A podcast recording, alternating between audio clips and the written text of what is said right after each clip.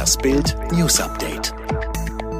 Die unfassbare Zerstörungswut der Stuttgarter Randalierer schockierte am Sonntag sogar die Polizei. Der Stuttgarter Polizeipräsident Franz Lutz sagte, es sind unglaubliche Geschehnisse, die mich fassungslos gemacht haben und die ich in 46 Jahren Polizeidienst noch nicht erlebt habe. Entzündet hatten sich die Ausschreitungen an einer normalen Drogenkontrolle an einem Jugendlichen.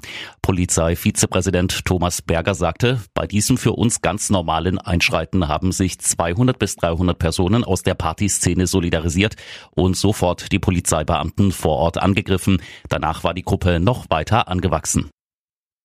Polizisten gehören auf den Müll unter ihresgleichen. Mit einem hasserfüllten Artikel sorgte die Taz-Kolumnistin Hegame Jacobi Farrer vergangene Woche für Entsetzen. Jetzt schaltet sich auch die Bundesregierung ein. Horst Seehofer zu Bild. Ich werde als Bundesinnenminister Strafanzeige gegen die Kolumnistin wegen des unsäglichen Artikels in der Taz über die Polizei stellen. Seehofer, eine Enthemmung der Worte führt unweigerlich zu einer Enthemmung der Taten und zu Gewaltexzessen, genauso wie wir sie jetzt in Stuttgart gesehen haben. Das dürfen wir nicht weiter hinnehmen. Jetzt kracht es auch in den Niederlanden. Bei Protesten gegen die Corona-Beschränkungen ist es in Den Haag zu Ausschreitungen gekommen.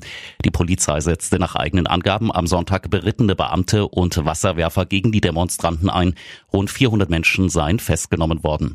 Die Demonstranten im Zentrum von Den Haag protestierten unter anderem gegen die Abstandsregel von eineinhalb Metern.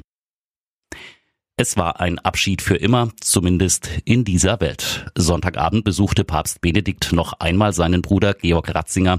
Eine Vertraute von Benedikt sagte vorab zu Bild, beide wissen, dass es wohl das letzte Mal ist, dass sie sich auf Erden sehen werden. Der Hintergrund, Georg Ratzinger ist bettlägerig, er kann nicht aufstehen. Die Vertraute weiter, die letzten Worte in den letzten Tagen waren stets Servus Josef, Servus Georg. So wird es dieses Mal auch sein.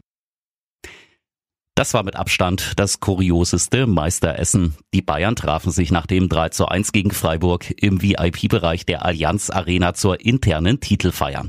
Wegen Corona nur mit rund 60 Personen, ohne ihre Frauen sowie unter Einhaltung der Abstandsregeln und Hygienemaßnahmen. Damit die Bosse um Ex-Präsident Uli Hoeneß mit ihren Serienmeistern den Abend verbringen durften, ließen sie sich zweimal auf Corona testen.